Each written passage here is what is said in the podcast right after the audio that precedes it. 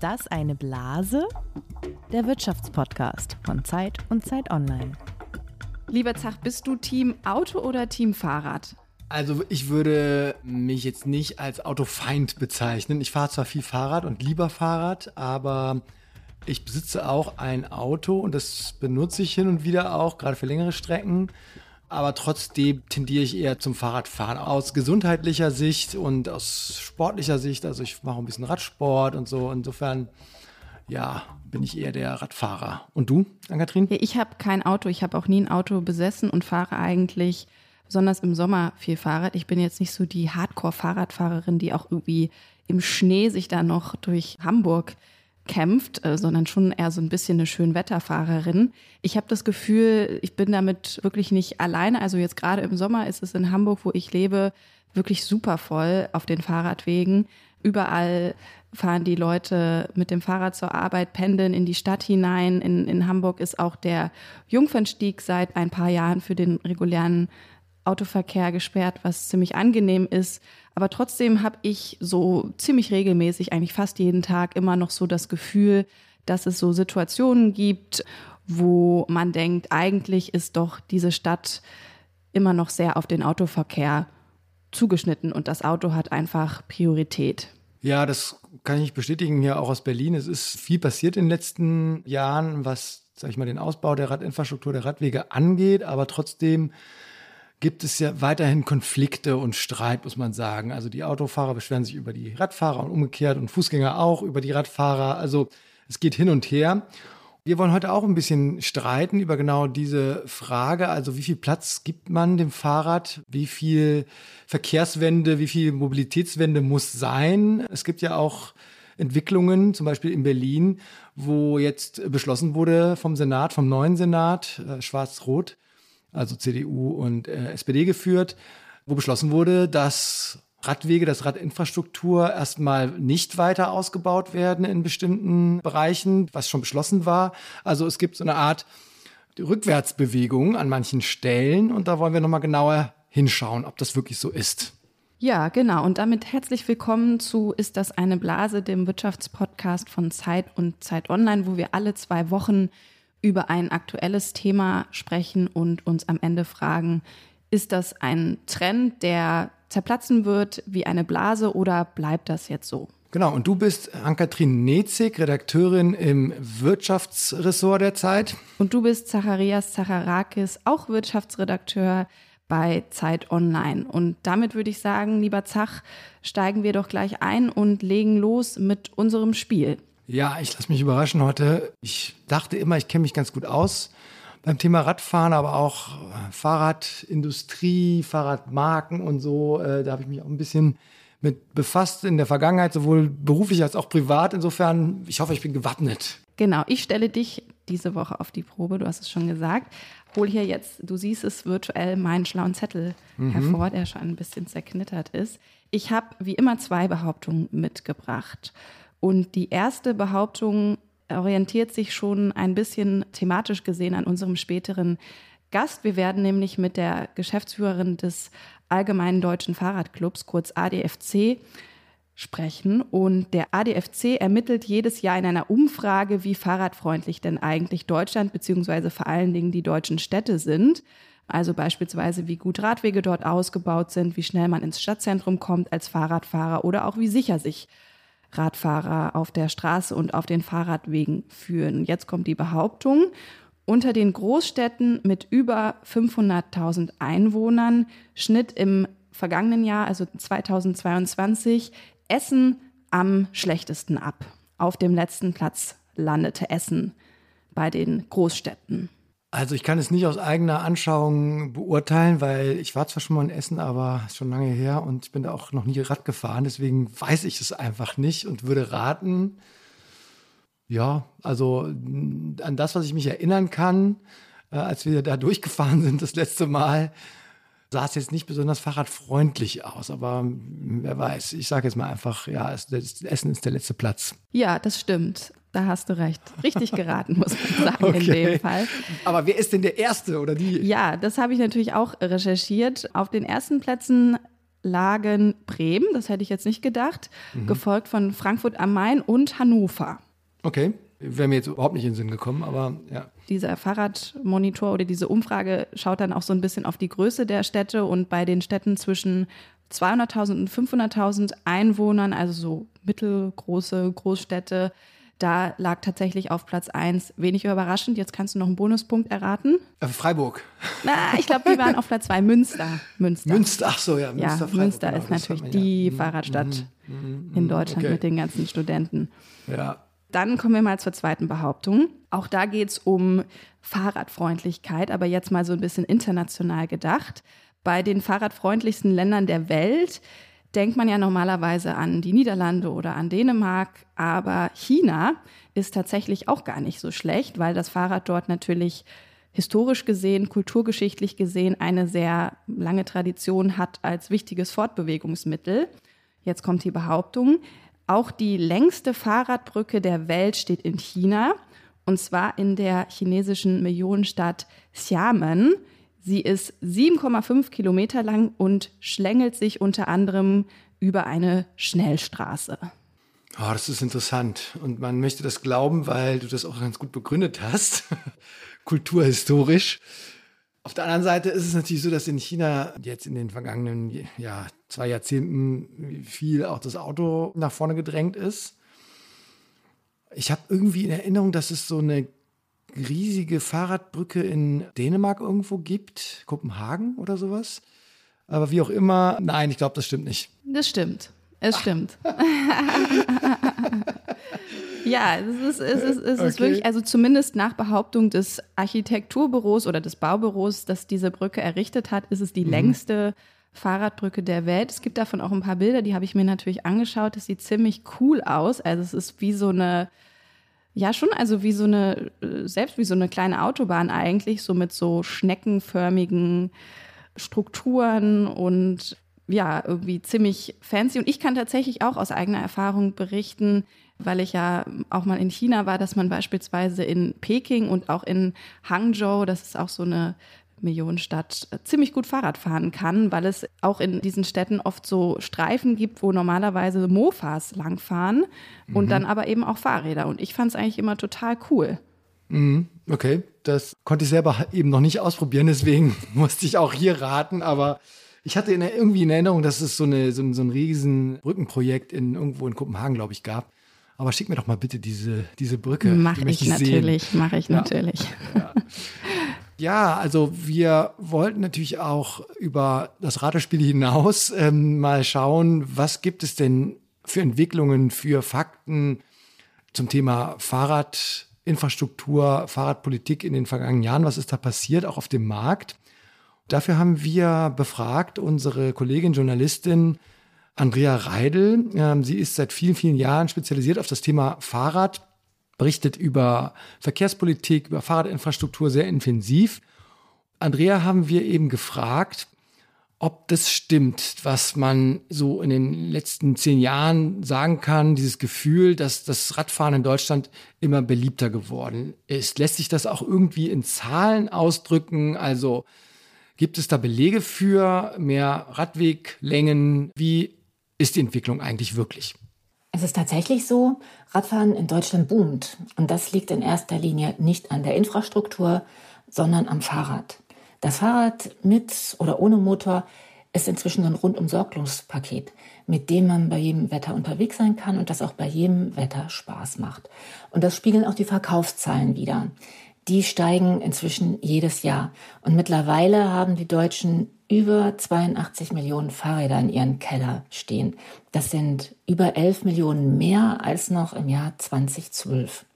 Und das absolute Lieblingskind der Deutschen ist das E-Bike. Im vergangenen Jahr hatte bereits jedes zweite verkaufte Rad ein Motor.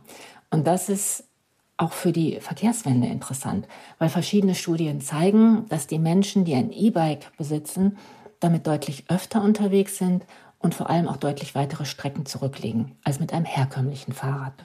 Okay, also das ist ja schon mal interessant. Da schließt sich natürlich die Frage an, wie hat die Politik auf diese Entwicklung reagiert? Wurde tatsächlich mehr Geld in Radinfrastruktur investiert und wenn ja, wohin ist dieses Geld genau geflossen? Also zunächst muss man nochmal sagen, den massiven Ausbau der Radinfrastruktur, den wir zurzeit erleben, den hat die Zivilgesellschaft in Gang gesetzt. Vor Jahren haben über 50 Ratentscheide bundesweit, teilweise per Volksbegehren, die Politik dazu gezwungen, in die Radinfrastruktur zu investieren und sie haben vor allem neue Standards gefordert, wie etwa die Protected Bike Lanes, die wir jetzt überall sehen. Aber es stimmt, seit 2019 stellt die Bundesregierung tatsächlich so viel Geld für den Ausbau des Radverkehrs bereit wie nie zuvor. Insgesamt sind es rund 1,5 Milliarden Euro, die über verschiedene Förderprogramme abgerufen werden können.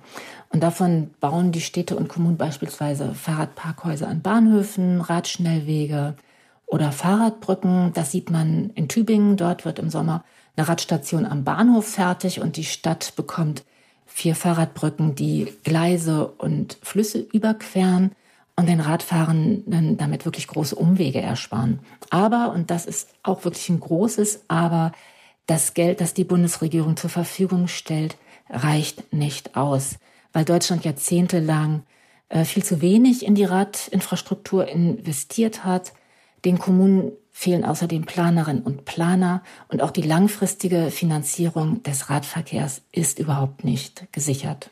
Jetzt muss man fragen, stimmt der Eindruck eigentlich, dass die Autofahrer tatsächlich allmählich genug haben von diesem ganzen Ausbau der Fahrradinfrastruktur, von den vielen Radwegen und schlagen sie jetzt zurück. Also wie äußert sich das? Gibt es eine Art Backlash der Autoinfrastruktur? Also für Verkehrsplanerinnen ist das ein alter Hut, die kennen das. Sobald für den Ausbau des Radverkehrs Parkplätze wegfallen oder ihnen gar eine Fahrspur weggenommen werden soll, werden Autofahrer laut, sie beschweren sich und klagen auch vor Gericht. Und entscheidend ist in den Momenten immer die Haltung und die Zielsetzung der Politik. In Hamburg werden seit dem Regierungswechsel nicht nur verstärkt Radwege gebaut, sondern auch grüne Wellen für Radfahrende eingerichtet oder autoarme Quartiere. Auch hier wird in den Momenten geklagt, aber die Bezirke halten das aus und die setzen sich auch mit der Kritik auseinander auch vor Gericht. Und in Berlin sehen wir gerade ein ganz anderes Bild. Dort hat die CDU damit Wahlkampf gemacht, dass das Auto weiterhin die Nummer eins im Stadtverkehr sein soll und keine Parkplätze für den Radverkehr wegfallen. Und dafür haben die Menschen, die in den Außenbezirken Berlins leben, die CDU auch gewählt. Und jetzt löst die neue Verkehrssenatorin das Versprechen ein und hat erstmal sämtliche Radverkehrsprojekte gestoppt. Und jetzt wird es spannend. Die große Frage ist, wie sich die Situation in den kommenden Wochen und Monaten dort tatsächlich entwickelt. Denn Berlin hat ein Mobilitätsgesetz, das den Ausbau des Radverkehrs vorsieht. Und außerdem ist ja der Ausbau des Radverkehrs ja auch kein Selbstzweck oder gar eine Marotte der Vorgängerregierung, sondern der gemeinsame Ausbau des Radverkehrs und des ÖPNVs sind ein Standbein der Verkehrswende. Und die soll ja auch dazu beitragen, dass Deutschland seine Klimaziele erreicht. Okay, also Andrea sagt, dass es da schon so eine Art Gegenbewegung jetzt gibt und dass die Autofahrer sich vielleicht ihren Platz wieder zurückerobern, den sie bisweilen abgeben mussten. Ich kann mir vorstellen, dass es da auch sehr unterschiedliche Meinungen zu gibt und dass das vielleicht nicht alle so sehen. Und ich kann mir auch vorstellen, dass unser heutiger Gast da eine ganz leicht andere Meinung zu hat.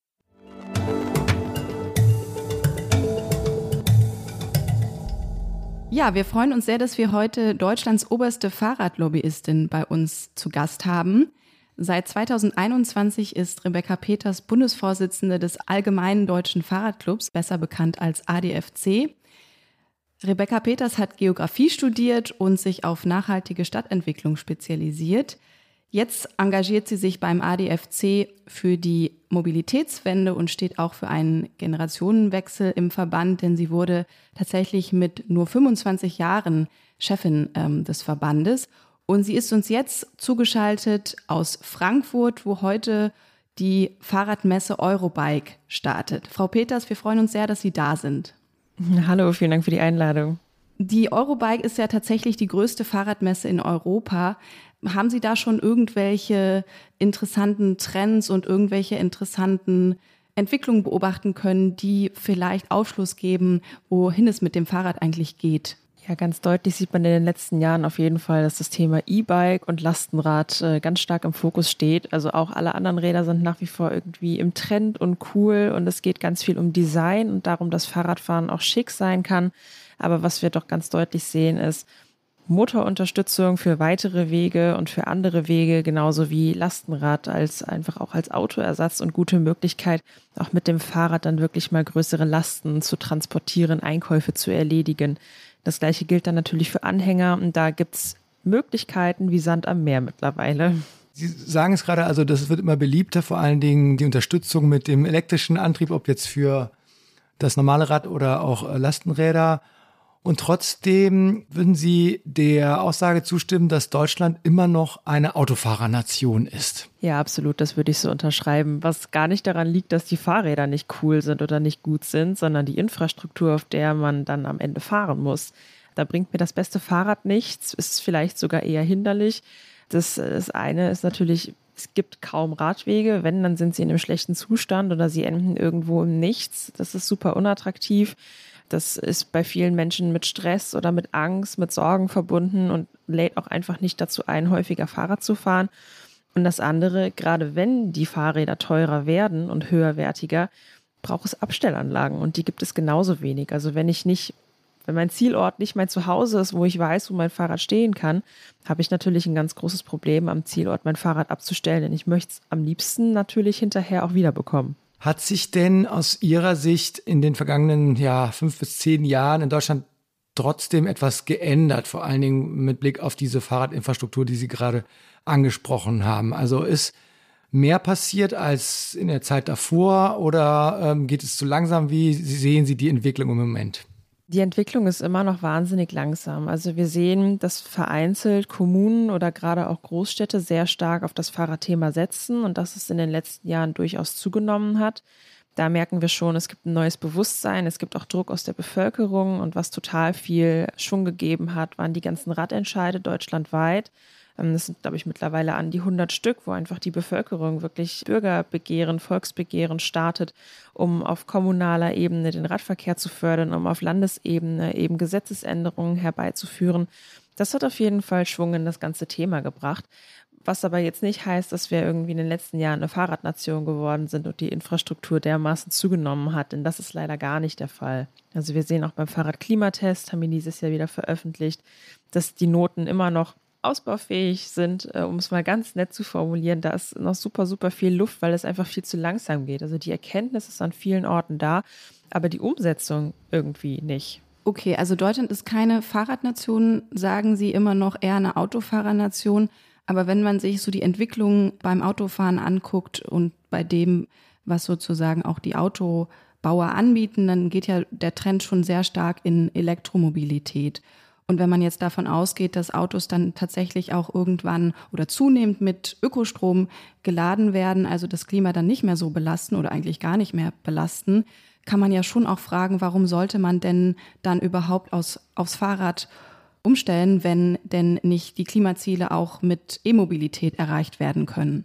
Weil Verkehrswende deutlich mehr ist als ein reines Klimathema. Das ist ein ursoziales Thema, weil ein Auto einfach verdammt teuer ist und unglaublich viele Menschen sich das gar nicht leisten können, beziehungsweise es sich leisten müssen, obwohl sie es eigentlich gar nicht können, um irgendwie zur Arbeit zu kommen, um Besorgungen zu erledigen, um auch nur ein wenig an sozialen Leben teilzuhaben. Und leisten sich dann ein Auto, das sie sich vielleicht nicht leisten könnten, beziehungsweise können es am Ende nicht und können dann eben bestimmte Wege gar nicht zurücklegen, können nicht am gesellschaftlichen Leben teilhaben. Das ist der eine Faktor, das ist der soziale. Und das andere ist einfach die Flächenverteilung. Also die Elektroautos nehmen am Ende den gleichen Platz ein. Also der, der Antrieb eines Autos ist am Ende egal für die Fläche, die es einnimmt. Es nimmt einfach wahnsinnig viel Fläche weg. Es wird auch mit einem Elektromotor 23 von 24 Stunden am Tag rumstehen im privaten Besitz. Und da sprechen wir einfach über ein, eine limitierte Ressource, nämlich über Platz. Und da stellt sich uns als ADFC natürlich ganz klar die Frage, wie wollen wir denn die begrenzten Flächen, die wir haben, nutzen? Und wir sind da die Auffassung, dass Lebensqualität, das Grün, das Spielplätze da vielleicht gesellschaftlich angenehmer wären als Parkplätze. Okay, aber trotzdem sagen Sie auch, oder das haben wir zumindest in einem früheren Interview von Ihnen gefunden, diese Aussage, dass das Fahrrad allein die Mobilitätswende nicht schaffen wird. Absolut. Also da stehe ich auch nach wie vor zu. Es ist ein Gesamtpaket aus Umweltverbund. Also der öffentliche Personennahverkehr mit Bus und Bahn muss genauso ausgebaut werden wie Gehwege und wie Radwege. Und dieser Dreiklang, dieser Umweltverbund hat am Ende so unglaublich großes Potenzial, diese Mobilitätswende zu schaffen. Aber es muss eben gemeinsam gedacht werden. Es muss so ausgebaut werden, dass ich mein Fahrrad an einem Bahnhof abstellen kann, dass es Möglichkeiten gibt, Räder in den Bahnen mitzunehmen, dass Leihradsysteme weiter ausgebaut werden, sodass ich an meinem Zielort vielleicht kein eigenes Fahrrad brauche, sondern mir eins leihen kann für die erste und letzte Meile. Das hat damit zu tun, dass Gehwege entsprechend freigehalten werden und dass Radwege geschaffen werden, damit Gehwege eben wirklich nur für den Fußverkehr zur Verfügung stehen. Und das ist eben dieser Dreiklang und der kann in einer guten Kombination, wenn er gemeinsam gedacht wird, die Mobilitätswende schaffen. Wenn ich das anhöre, was Sie sagen, dann ähm, vor allen Dingen, was den begrenzten Raum angeht, dann sprechen wir, glaube ich, eher über die städtischen Flächen, über die städtischen Räume. Wenn wir uns jetzt nochmal die ländlicheren Regionen ansehen, da gibt es ja eigentlich viel mehr Raum zur Verfügung, also für alle Verkehrsteilnehmer. Dort sind aber auch die Wege häufig länger für die Menschen, um zur Arbeit zu kommen, aber vielleicht auch zum Bahnhof zu kommen. Warum sollen die Leute da nicht weiterhin Auto fahren, wenn es jetzt äh, künftig jetzt tatsächlich klimaneutral stattfindet, wenn die Autos zu Hause über die Photovoltaikanlage geladen werden mit Strom, mit Ökostrom, mit Solarstrom? Ja, was ist da das Problem? Warum kann man nicht einfach sagen, da gibt es einfach ein Nebeneinander?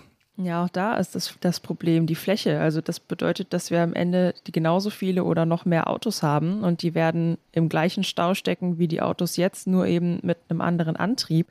Das ist fürs Klima vielleicht in der Bilanz dann irgendwie besser, aber für den Zeitfaktor, für den Flächenfaktor und auch für die Gesundheit der Menschen ist es absolut nicht förderlich, dann da wirklich sehr, sehr viel nervenaufreibende Zeit in Staus zu verbringen. Das ist auch definitiv nicht wünschenswert. Einen kleinen Mythos möchte ich an der Stelle auch beheben, denn tatsächlich sind fast zwei Drittel der Wege auch im ländlichen Raum unter fünf Kilometer lang und damit ideale Fahrraddistanz. Da gibt es vielleicht irgendwie noch mehr die Gewohnheit, wirklich auch direkt mit 18 den Führerschein zu machen, das Auto zu haben, um einfach mobil zu sein und mal andere Dinge zu sehen als das eigene Dorf. Was mich aber in der ganzen Diskussion auch ein bisschen stört, ist, dass halt eine ganz, ganz große Stadtklasse quasi vergessen wird. Und das sind die ganzen Mittelstädte. Also wir reden ja nicht nur von Berlin und Dörfern mit 100 EinwohnerInnen, sondern wir sprechen ja auch von unglaublich vielen Mittelstädten, die mehrere 10 oder 100.000 EinwohnerInnen haben.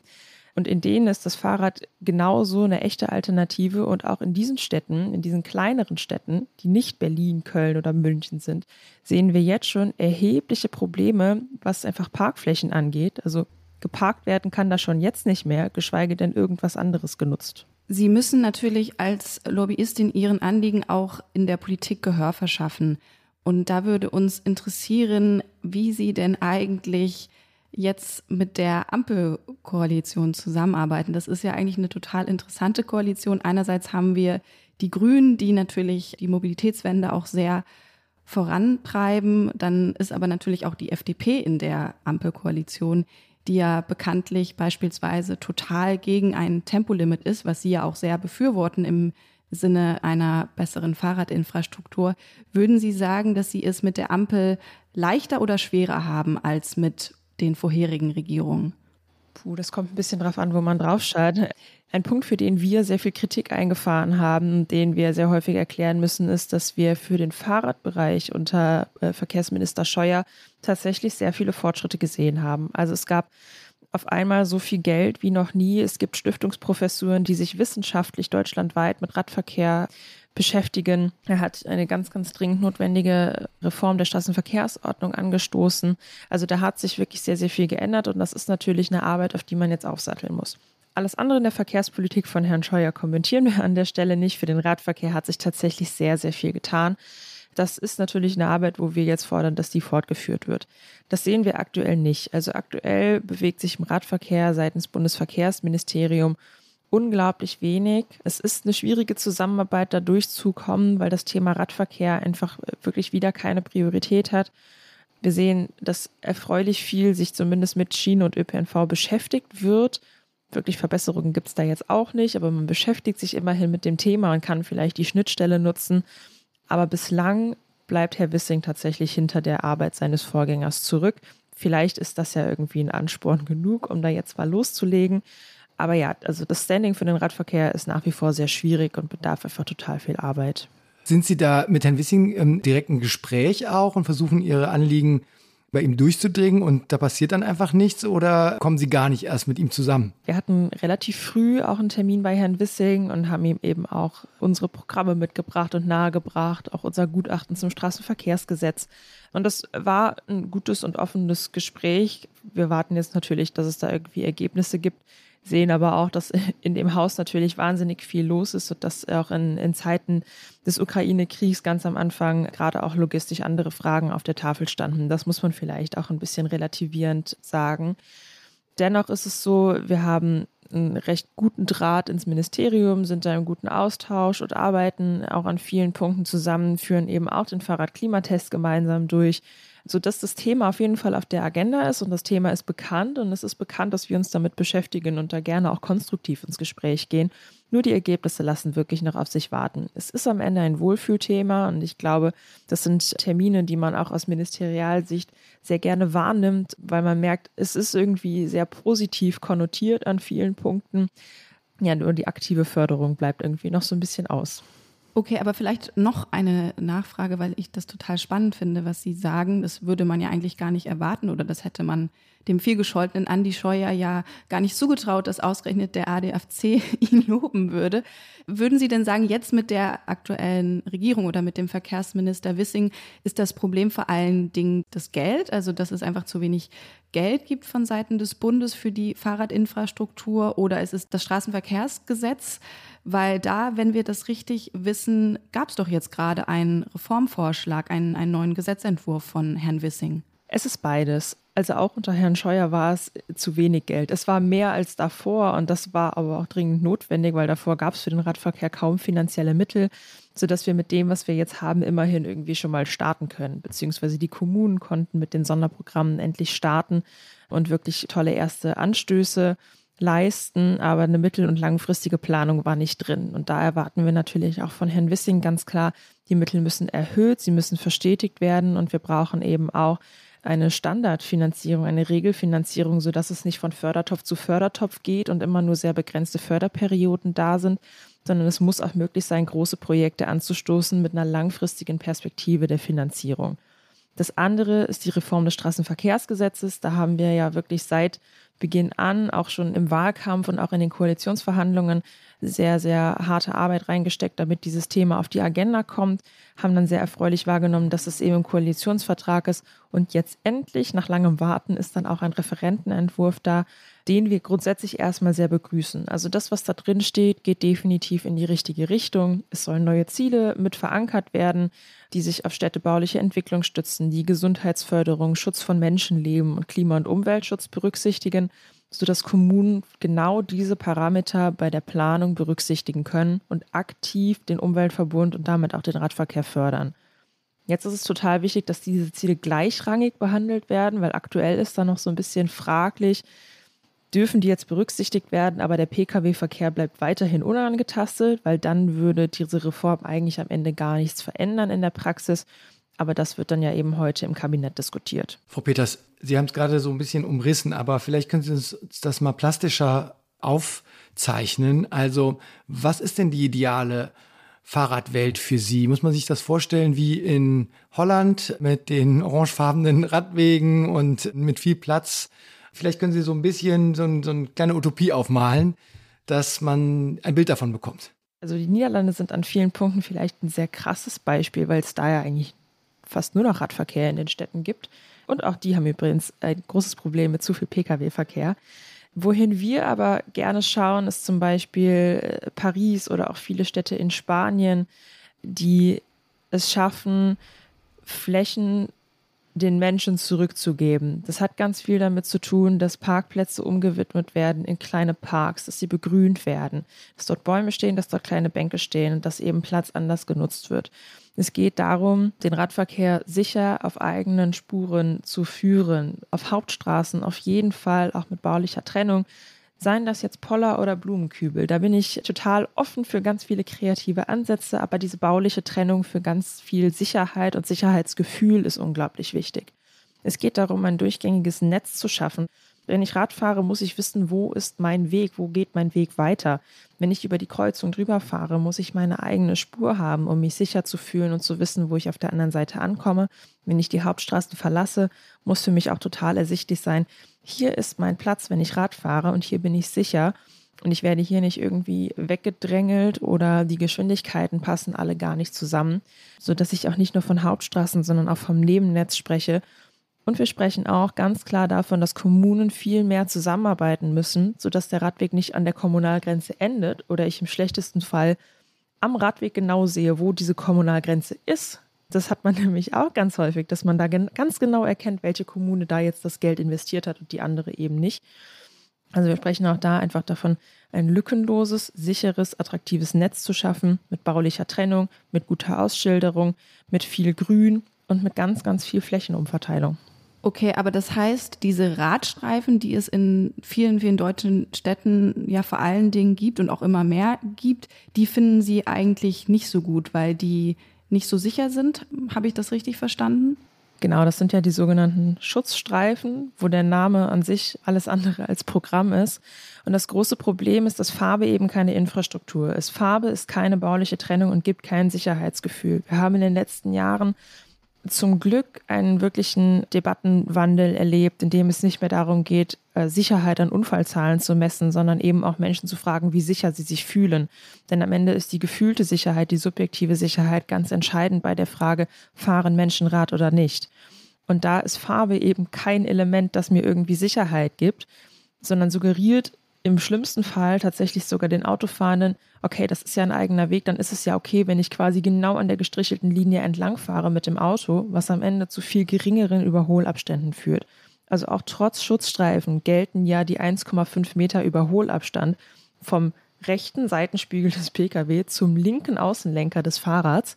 Und der Schutzstreifen suggeriert eben was komplett anderes. Und das ist das ganz, ganz große Problem, weswegen es einfach zu weniger gefühlter Sicherheit kommt und weswegen wir ganz klar sagen, wir brauchen ganz andere Breiten. Wir müssen wirklich von Meterbreiten Radwegen sprechen und wir brauchen eine bauliche Trennung, damit eben auf den Radwegen nicht mehr geparkt und gefahren werden kann, denn das ist die, leider, leider die Realität auf deutschen Straßen. Jetzt haben Sie geschildert, dass vorhin ja auch, dass doch auch ein bisschen was passiert ist in den letzten Jahren. Also einige Städte haben ja auch äh, Bürgerentscheide gehabt. Ähm, haben ein bisschen was bewegt, haben Radwege ausgebaut oder Radinfrastruktur. Und jetzt hat man im Moment so das Gefühl, dass, es ein, dass die Autofahrer ein bisschen zurückschlagen und sagen, okay, Moment mal, wir wollen nicht, dass uns jetzt der ganze Platz weggenommen wird. Also das sieht man in einigen Städten sehr deutlich, zum Beispiel im Moment in Berlin. Da gibt es einen neuen Senat, der einfach jetzt die Projekte erstmal anhält und sagt, wir wollen nochmal überprüfen, was jetzt überhaupt alles gemacht wird an Radinfrastruktur. Sehen Sie da im Moment eine neue Situation, also so eine Art Backlash der Autofahrenden, die, was auch über Berlin hinausgeht, also in anderen Städten, dass jetzt so dieser Verteidigungskampf richtig hart geführt wird? Ich scheue mich wirklich so ein bisschen, diese Differenz Autofahrer gegen Radfahrer aufzumachen. Das ist auch einfach ein Narrativ, das ich nicht gerne bediene. Und das ist ja auch gar nicht das, was wir auf der Straße sehen oder umsetzen wollen. Es geht nicht darum, Autoverkehr zu verbieten. Es geht nicht darum, Menschen ihre Autos wegzunehmen. Es geht darum, einen Querschnitt herzustellen, der für alle sinnvoller ist. Es geht darum, die Luftqualität in unseren Städten, auch das endet ja nicht an der Stadtgrenze, sondern ist eben irgendwie ein, ein, gesamtes Bundesthema. Es geht darum, die Luftqualität zu verbessern. Es geht darum, die Gesundheit aktiv zu fördern. Es geht darum, Menschen Mobilität zu ermöglichen. Und da haben wir eben in den letzten 50, 60 Jahren nur Investitionen in ein Verkehrsmittel getätigt, wo wir jetzt merken, das System kollabiert. Also sogar wenn ich auf Autobahnen fahre, die nur für die Autos da sind, stehe ich permanent im Stau. Und da sprechen wir ja gar nicht davon, dass wir diese Spuren wegnehmen. Es ist einfach zu viel Autoverkehr. Und ich glaube, dass das viele, viele Menschen, die im Auto sitzen, auch täglich merken, weil sie genervt sind, weil sie im Stau stehen, weil es irgendwie alles stressig ist. Und da geht es jetzt darum, ein Verkehrssystem zu etablieren, das anders ist und das anders funktioniert mit gesunden Alternativen. Und wir sprechen von Umverteilung. Ja, das Auto muss Platz abgeben, denn Platz muss von denen kommen, die den meisten davon haben. Aber es geht auch nicht darum, das Auto vollständig abzuschaffen. Vielleicht muss man das auch mal so klar sagen. Äh, Nochmal zurück zu der Frage, die ich gestellt hatte. Also Sehen Sie, dass es politisch jetzt so eine Gegenbewegung gibt? Ich meine, es ist ja ganz eindeutig zum Beispiel in Berlin, aber ich glaube in anderen Städten wird auch ein bisschen wieder zurückgenommen von dem, was vor allen Dingen jetzt in, zu Beginn der Corona-Zeit ja doch relativ intensiv betrieben wurde, dass nämlich mehr Radwege ausgewiesen wurden. Sehen Sie diese Gegenbewegung? Ganz im Gegenteil. Ich habe das Gefühl, dass das ein sehr, sehr Berliner Thema ist und dass wir in anderen Städten nach der Corona-Pandemie sogar noch mehr für den Radverkehr gesehen haben. Also während der Pandemie waren viele Städte einfach mit Pandemie-Themen beschäftigt und ja, es gab Pop-up-Bike-Lanes, aber das war ein unfassbar urbanes Thema. Also das haben wir, weiß ich nicht, in einer Handvoll deutscher Großstädte gesehen und ansonsten war das kein Thema, sondern es kam viel mehr danach. Also das ist auch etwas, wo Tourismus und Verkehrspolitik Hand in Hand gehen, wo Menschen einfach gemerkt haben, hey, mit dem Fahrrad vor der eigenen Haustür, das ist irgendwie total entspannt und schön und vielleicht kann ich das mehr in meinen Alltag integrieren. Und darüber kam bei ganz, ganz vielen Menschen auch einfach der Wille, mehr Rad zu fahren, häufiger Rad zu fahren. Aber wir nehmen wirklich wahr, dass in vielen Städten es eine Bewegung hin zum Fahrrad gibt, ganz, ganz viel Förderung des ÖPNV, Einrichten von Umweltspuren, sich damit beschäftigen, wie Gehwege gestaltet sein müssen, damit sie barrierefrei und attraktiv sind für alle möglichen Zielgruppen. Vielleicht gibt es da doch so eine ganz starke Differenz zwischen dem, was in Berlin passiert und was wir sonst aus vielen Städten wahrnehmen. Aber wir merken schon, dass es ganz viel Schwung für den Radverkehr gibt und dass es auch ganz viel Wille der Kommunen gibt, sich als auch politisch auf Landes- und auf Bundesebene stärker dafür einzusetzen, dass sie dann noch mehr Gestaltungsfreiraum bekommen. Okay, aber nichtsdestotrotz muss man ja feststellen, dass dieses ganze Thema Mobilitätswende vor allen Dingen in den Städten wahnsinnig emotional aufgeladen ist. Also nicht nur sozusagen diese Front oder dieser Gegensatz zwischen Radfahrern und, und Autofahrern, sondern Fußgänger spielen ja auch noch eine Rolle. Wir haben was ganz Interessantes in der Stuttgarter Zeitung, glaube ich, gefunden bei unserer Archivrecherche. Da hat sich jemand beschwert, dass vor der Oper in Stuttgart, wo so ein Radweg lang führt, die Opernbesucher von Kampfradlern, auch in Anführungszeichen Slalomstangen benutzt würden und dass das doch überhaupt nicht in Ordnung sei. Haben Sie eine Erklärung dafür, dass es da tatsächlich so, ja, dass es so emotional aufgeladen ist und dass es da so gegensätzliche Pole gibt und sozusagen die einen, die anderen Verkehrsteilnehmer irgendwie pauschal nicht zu mögen scheinen? Ja, eine Erklärung habe ich dafür nicht, aber also, was man, glaube ich, merkt, ist, dass das System, wie es ist, nicht funktioniert. Das ist ja der Kern, warum wir uns dafür einsetzen, dass es sich ändert, weil alle immer von den anderen genervt sind und alle bei einem Perspektivwechsel oder wenn sie dann selber irgendwie von, von FußgängerInnen auf RadfahrerInnen umsteigen, dann wiederum von den anderen genervt sind. Das ist einfach ein ganz, ganz starkes Indiz dafür. Also kein Mensch fährt ja nur Auto oder nur Fahrrad oder geht nur zu Fuß, sondern die allermeisten wechseln auch zwischen den verschiedenen Verkehrsmitteln hin und her, wechseln dabei auch immer die Perspektive, wen sie jetzt gerade als nervig empfinden. Und das ist vor allem ein ganz starkes Indiz dafür, dass die Flächen einfach nicht gut verteilt sind. Beim Radverkehr ist es ganz klar, Natürlich, die Gehwege sind größtenteils wirklich auch nicht gut ausgebaut. Die könnten deutlich breiter sein, aber es gibt deutlich mehr Gehwege als eben Radwege. Straßen für Autos sowieso. Und eine ganz große Lösung liegt tatsächlich darin, eine eigene Infrastruktur und ein eigenes Netz für den Radverkehr zu schaffen. Denn es ist etwas, das, das hart diskutiert wird, aber ich habe durchaus Verständnis dafür, wenn ich unterwegs bin, im schlimmsten Fall noch mit einem Kind und ich habe keinen Radweg und ich habe die Wahl, gehe ich auf die Hauptverkehrsstraße mit Tempo 50 zu den Autos oder fahre ich auf dem Gehweg, habe ich Verständnis für die Menschen, die sich für den Gehweg entscheiden, aus Sicherheitsaspekten. Ich habe allerdings auch Verständnis für die Menschen, die auf dem Gehweg gehen, zu Fuß und dann genervt sind, weil sie vom Fahrrad überholt werden, das natürlich deutlich schneller ist, was im Prinzip vom Verhältnis oder von, von der Wahrnehmung ähnlich ist wie eben auf der Straße mit dem Auto, das ja deutlich schneller unterwegs ist als der Radverkehr. Ich verstehe total, woher die Konflikte kommen und ich bin selber, wenn ich zu Fuß gehe, auch genervt, wenn ich irgendwie vom schnellen Radverkehr auf dem Gehweg überholt werde. Merke aber da immer wieder, es braucht einfach ein eigenes Netz für den Radverkehr, um ganz viele solcher Situationen zu entschärfen. Und was ich auch von der Politik erwarte, ist eine vernünftige Kommunikation zu dem Gesamtthema. Niemand will irgendjemandem etwas wegnehmen ich möchte gerne darüber sprechen, was die Lösung ist. Ich möchte konstruktive Gegenvorschläge hören und ich möchte eine Politik, die Dialog fördert und die sagt, okay, das ist der Konflikt.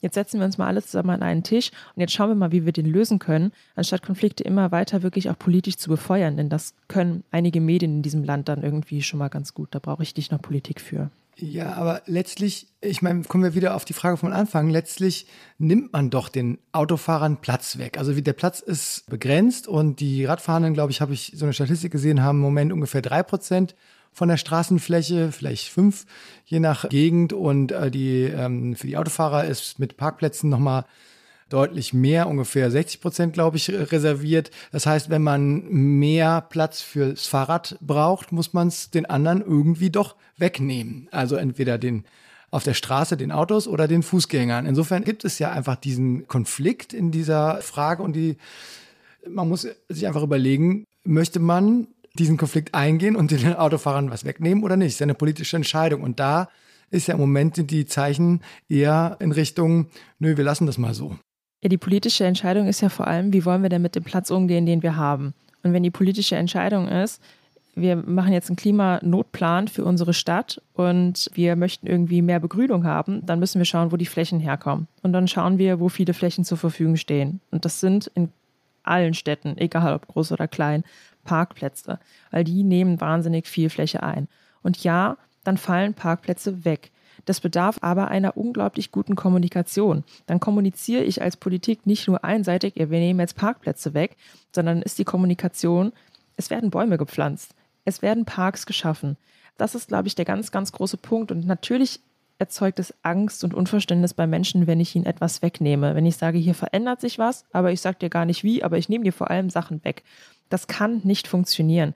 Da brauchst du eine Kommunikation, die ganz klar sagt, was passiert mit dem Platz, oder auch einfach zu sagen, wir müssen Flächen umverteilen und wir wollen irgendwie mehr Grünflächen haben und dann beteilige ich meine Bevölkerung in der Stadt und frage, wo wäre es denn sinnvoll? Wo könntet ihr euch das denn gut vorstellen? Oder wo ist auch einfach Bedarf nach Spielplätzen, nach Bäumen, nach kleinen Parklets? Also es hat ganz, ganz viel mit Kommunikation zu tun, mit Narrativen und damit, wie ich das Ganze am Ende verkaufe und die Bevölkerung mitnehme. Und das funktioniert nicht über Angst und darüber, dass ich sage, was ich wegnehme, sondern es funktioniert ganz viel darüber, dass ich mitnehme, Alternativen aufzeige, Dinge sichtbar mache, vielleicht auch mit kleinen Verkehrsversuchen für einen, es kann auch ein Tag sein, einfach zeigen, was ist denn damit überhaupt gemeint. Einfach für einen Tag mal diese Maßnahme temporär einrichten und zeigen, was haben wir hier eigentlich vor und dann in den Dialog gehen. Okay, und gehen wir jetzt mal davon aus, das klappt so, wie Sie das vorschlagen. Also diese Kommunikation äh, funktioniert irgendwie und die Fahrradinfrastruktur wird einfach Jahr für Jahr mehr ausgebaut und ich finde, dann wird sie nämlich auch durchgesetzt, weil das ist ja ehrlich gesagt auch noch ein Problem, was man als Radfahrerin beobachtet, dass es zwar Fahrradstraßen gibt, aber das irgendwie so niemand so richtig interessiert, zumindest viele Autofahrer eigentlich nicht interessiert. Wenn wir jetzt mal so fünf Jahre oder zehn Jahre in die Zukunft schauen, würden Sie sagen, dann ist Deutschland wirklich eine Fahrradnation oder haben Sie da selbst Zweifel, dass es so kommen wird? Das kommt ein bisschen drauf an. Wenn wir jetzt vor allem mit politischem Willen durchstarten, dann ist das absolut möglich. Das ist kein Ding der Unmöglichkeit. Wir haben alles, was wir dazu brauchen. Wir haben die technischen Möglichkeiten. Wir haben super gute PlanerInnen in Deutschland, die das Ganze planen können und umsetzen können. Und das ganze Wissen eben auch aus den Niederlanden, aus Frankreich, Spanien, aus Dänemark die schon wissen, wie so ein Wandel funktioniert, wo man sich beraten lassen kann. Das große Problem sehe ich tatsächlich im Umsetzungsstau. Wir haben einfach so unfassbar bürokratische Verwaltungsstrukturen, die so viel verhindern, wo Planungshorizonte nicht selten 10 bis 30 Jahre dauern eben für eine Infrastrukturmaßnahme. Und da habe ich doch erhebliche Bedenken. Also ich glaube, da brauchst ganz, ganz viel Reform in den Verwaltungen, da brauchst total viel Druck aus der Bevölkerung und es braucht vor allem auch jetzt den politischen Willen und ein Stück weit, ein Stück weit vielleicht auch den Mut, da mal über seinen Schatten zu springen und jetzt diese Priorität zu setzen. Also was das Wissen angeht, sehe ich das absolut, das ist total machbar. Das ist äh, nicht unmöglich. Aber mit den aktuellen Strukturen wird es verdammt schwer, da in zehn Jahren ein Fahrradland draus zu machen. Ich äh, entnehme dem, dass Sie mit gemischten Gefühlen doch vielleicht ein bisschen optimistisch auch auf die Zukunft schauen und auch auf das, was jetzt bisher schon passiert ist. Und ja, ich würde sagen, vielen, vielen Dank dafür, dass Sie uns diese Einblicke gegeben haben in äh, das, was im Moment in Deutschland mit der Fahrradpolitik, der Verkehrspolitik passiert. Und ich würde einfach sagen, viel Freude noch bei der Eurobike. Vielen Dank, Frau Peters. Dankeschön.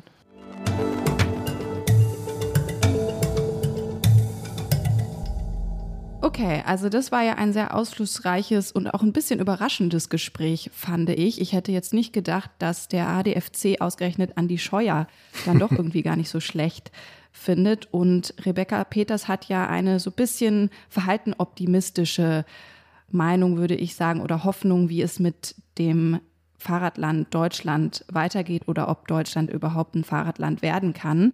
Da würde mich natürlich jetzt auch interessieren, lieber Zach, was du dazu denkst. Glaubst du, dass Deutschland sich tatsächlich richtig wandeln wird und dass es eben vom Autoland zu einem Fahrradland werden wird, ähnlich wie die Niederlande oder auch Dänemark?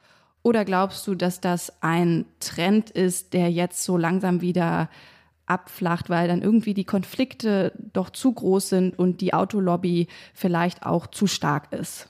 Ja, es ist schon einiges passiert. Das kann man nicht von der Hand weisen in den letzten Jahren. Also es hat sich ein bisschen was verbessert, aber ich bin ja an der Grenze zu den Niederlanden aufgewachsen, nämlich in der Nähe von Aachen. Und deswegen kenne ich Holland sehr gut und ich bin auch großer Holland-Fan und gerne dort unterwegs. Und äh, es ist einfach überhaupt kein Vergleich zu dem, was dort bereits vorhanden ist an Infrastruktur, zu dem, was hier ja auch entsteht, weil dort einfach viel, viel klarer getrennt wird, farblich auch getrennt wird, baulich getrennt wird. Es gibt viel mehr Raum, viel mehr Platz. Es gibt eben diese, diese wirklich nahtlosen Anschlüsse zwischen Stadt und Land. Äh, man ist wirklich sehr, sehr, sehr komfortabel unterwegs in Holland mit dem Rad. Und das ist für mich so ein Idealzustand von Fahrradinfrastruktur von dem wir noch ganz, ganz weit entfernt sind. Ich glaube auch nicht, dass es wahnsinnig teuer ist, das zu machen. Es ist eben, das hat Rebecca Peters gesagt, es ist einfach eine Frage des politischen Willens. Und möchte man das so durchsetzen? Es gab in Holland auch Konflikte in den Jahrzehnten, als das so gemacht wurde. Und ist man bereit, diese, diese Konflikte auszuhalten als Politik? Und das sehe ich im Moment einfach in der politischen Konstellation, die wir hier in Deutschland haben, nicht. Also ich bin ein bisschen pessimistisch eigentlich, dass es so kommt. Was glaubst du? Ja, ich bin auch pessimistisch, muss ich sagen, vielleicht noch ein bisschen pessimistischer als du. Und zwar aus drei Gründen. Einmal glaube ich, dass Deutschland vielleicht auch im Gegensatz beispielsweise zu den Niederlanden dann doch noch ein sehr viel ländlicheres Land ist, also eben ein Flächenland mit sehr viel größeren Distanzen. Und ich kann mir nicht vorstellen, dass das Fahrrad sich als Fortbewegungsmittel im ländlichen Raum wirklich durchsetzen wird, dass Pendler das einfach attraktiv finden jeden Tag mit dem Fahrrad zur Arbeit zu fahren, außer sie sind dann doch irgendwie ziemlich hardcore drauf, dann glaube ich, muss man auch bedenken, dass natürlich das Auto in Deutschland einfach ein wahnsinnig wichtiger Wirtschaftsfaktor ist. Also das ist ja wirklich die, glaube ich, größte Industrie des Landes. Die, die Autobauer sind wahnsinnig wichtig wirtschaftlich, aber auch wahnsinnig einflussreich. Und ehrlich gesagt, wenn man sich so anschaut, wie die politischen Diskussionen der letzten Wochen und Monate gelaufen sind, beispielsweise bei dem Heizungsgesetz und überhaupt generell bei der Frage, wie man den Klimawandel stoppt und wie man Klimapolitik gestaltet und wie langsam und wie zäh das eigentlich vorangeht und wie krass da auch so die Konflikte sind, glaube ich, lässt mich das auch eher pessimistisch sein. Und ich glaube, dass da so diese ideologischen Fronten, die ja im Prinzip auch beim Autofahren oder bei, bei der Mobilitätswende ähnlich sind, dass die einfach zu krass sind, um wirklich einen Wandel zu gestalten. Mhm. Ja, ich äh, musste auch noch was ergänzen zu. Ich glaube auch, dass die Rebecca Peters auch einen ganz wichtigen Punkt genannt. Es ist so furchtbar emotional aufgeladen. Also ich, ich persönlich habe ja nichts gegen, gegen das Auto. Ich habe selber auch ein Auto und ähm, nutze das eben auch. Und ich glaube, wenn äh, das Auto künftig wirklich CO2-neutral durch die Gegend fährt, dann äh, ist das ja eigentlich auch eine gute Lösung. Aber das spricht ja nicht dagegen, dass man die äh, Radinfrastruktur einfach noch verstärkt. Und ja, es ist ein Konflikt um die Flächen, aber wenn man das ein bisschen weniger ja, emotionalisieren würde, dann äh, glaube ich, könnte man schon mehr erreichen. Aber dazu ist ja, ja soll man sagen, da sind, sind die Fronten zu sehr verhärtet und es ist eben auch doch in Deutschland sehr stark dieses Gefühl mit dem, diese Verbundenheit mit dem Auto da. Auch weil man vielleicht selbst in der Fabrik arbeitet, in der Autos hergestellt werden oder bei einem Zulieferer oder wo auch immer. Äh, insofern ist das hier nochmal ein ganz anderes Thema als in Holland oder anderen Ländern. Puh, also dann doch irgendwie ein ganz schön tricky Thema, wo man nicht so wirklich sagen kann, dass es da vielleicht eine gute Lösung auch für alle geben wird. Damit sind wir auch schon am Ende unserer heutigen Folge und wir würden uns natürlich auch total interessieren, was ihr, liebe Hörerinnen und Hörer, dazu denkt. Schreibt uns doch gerne eine E-Mail, gerne auch mit Lob und Kritik und natürlich allgemeinen Themenanregungen an unsere E-Mail-Adresse blase.zeit.de. Und dann bedanken wir uns natürlich auch an dieser Stelle wie jeder Woche bei Maria und Charlotte von den Pool Artists und auch bei Jona, der die Aufnahme heute betreut hat und bei Munia und Ole vom Podcast-Team von Zeit Online natürlich und wünschen euch, liebe Hörerinnen und Hörer, eine gute Woche und danken euch fürs Zuhören. Ja, und jetzt heißt es nochmal dranbleiben, wer das Tier hören möchte, das auch nochmal mitreden darf heute.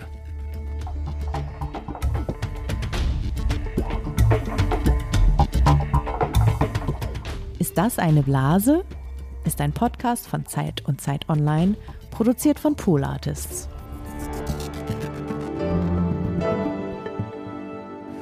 Also, ich bin gerade mit meinem alten Holland-Fahrrad, das ist bestimmt 50 Jahre alt, etwas rostig, aber es fährt noch gut, zum Gemeindepark Langwitz geradelt und jetzt stehe ich hier beim Dammwild, das ich gleich um Rat fragen möchte.